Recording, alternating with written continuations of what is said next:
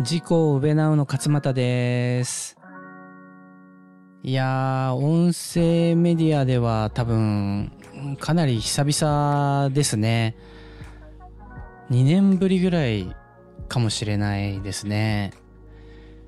以前あの、6回ぐらいかな収録をして、まあツイッターでもね、あの共有をしてたんですけど、まあ三日坊主というか私の持続力のなさがものを言いましてですね、まあ、結局6回ぐらいであの更新しなくなっちゃったんですけど、まあ、最近あの個人的に僕自身がポッドキャストよく聞いてまして、まあ、音声メディアよく使ってるんですよね。でツイッターだとまあツイッターも手軽なんですけど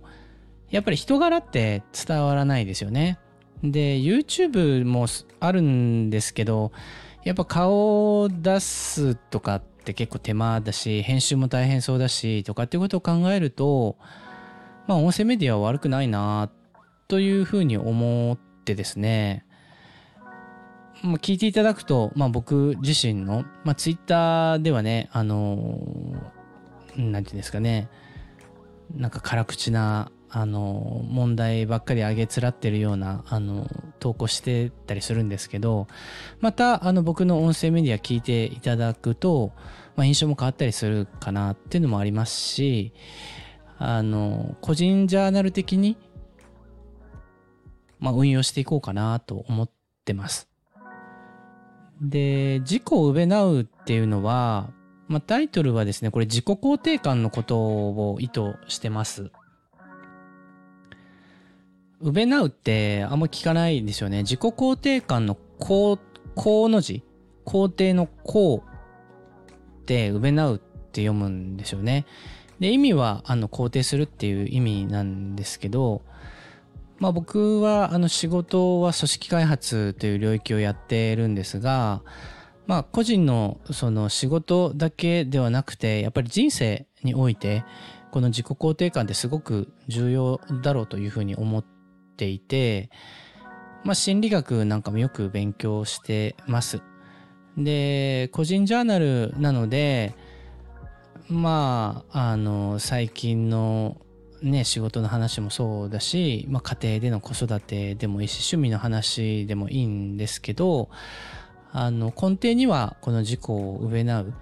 自己をいかに肯定していくかっていうことが、まあ、すごく重要だなと思っているので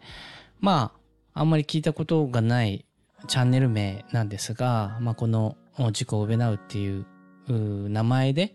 まあ、個人ジャーナルとして、えー、収録を、まあ、続けていきたいなと思ってます。で、まあ、仕事の領域の実はチャンネルも作ろうと思ってまして、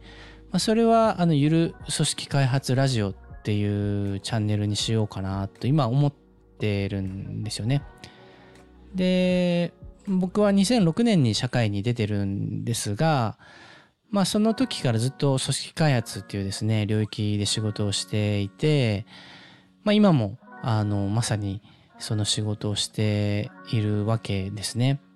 まあ、どっちかというと僕はあの事業会社の中で、まあ、人事部に所属して組織開発するっていうよりかは、まあ、コンサル会社でずっと働いてきたので、まあ、キャリアとしては営業とかあるいはコンサルタントという形での、まあ、携わり方だったんですけど、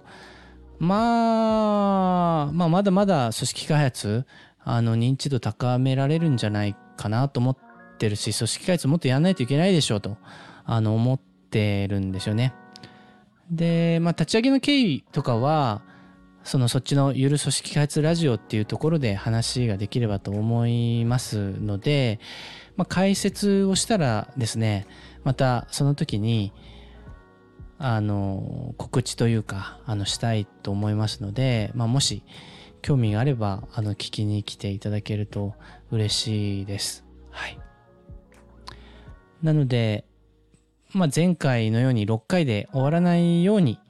あの、継続ということを目標に、あの、これからも続けていきたいと思いますので、第1回目は、あの、これくらいにしておきたいと思います。はい。聞いていただいてありがとうございました。また、あの、ぜひ遊びに来てください。